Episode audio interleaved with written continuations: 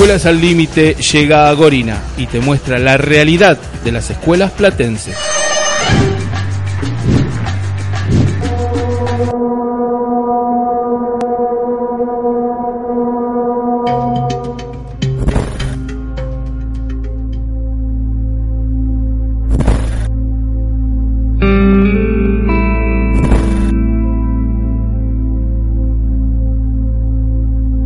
encontramos eh, edificio compartido con la primaria 92, trae una serie de inconvenientes importantes en el funcionamiento diario de la escuela.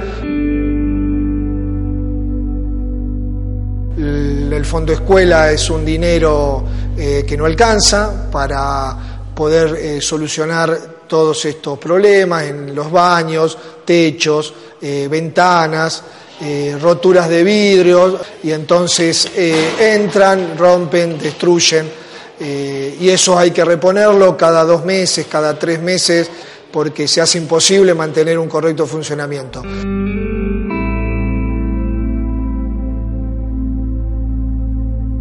Se habla eh, en la provincia de una doble jornada, doble jornada para primaria.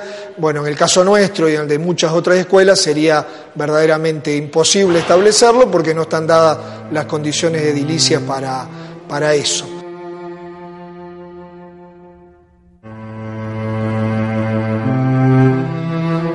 Lo que me llamó la atención, eh, en realidad que veníamos viéndolo en el sistema educativo, la convivencia de la escuela secundaria con, con las primarias, en edificios que pertenecían a, la, a las primarias originalmente.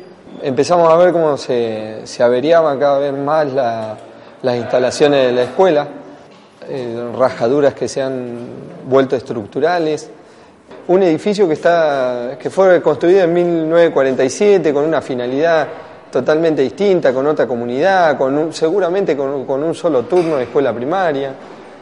Y ahora alberga eh, una matrícula de una secundaria y de una primaria, coincidiendo en dos turnos ambas escuelas y a la noche teniendo un turno entero de secundaria.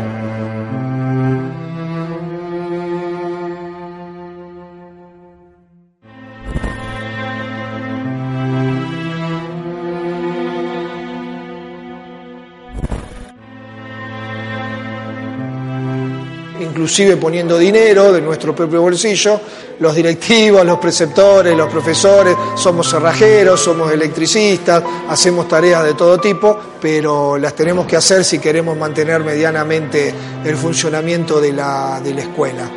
Que los chicos puedan acceder y puedan estar en condiciones medianamente dignas en el, en el establecimiento.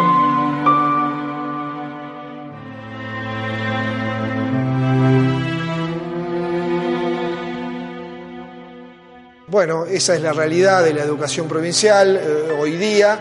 Hoy por hoy la educación provincial se mantiene gracias al esfuerzo diario de, los docentes de la provincia. Si no, sería imposible. Si no, sería imposible. Desde mi parte como director no podría llevar adelante la escuela sin la colaboración de los docentes y de los auxiliares también, del personal de la escuela, que verdaderamente me acompañan y me dan una, una mano muy importante porque ven cómo es la situación y cómo la mayoría de las cosas se llevan adelante a pulmón y con, con un esfuerzo eh, cotidiano que a veces cansa, pero bueno, la vocación docente es lo que nos mantiene eh, todavía acá ¿no? y todavía vivos. La vocación docente es lo que nos mantiene eh, todavía acá ¿no? y todavía vivos.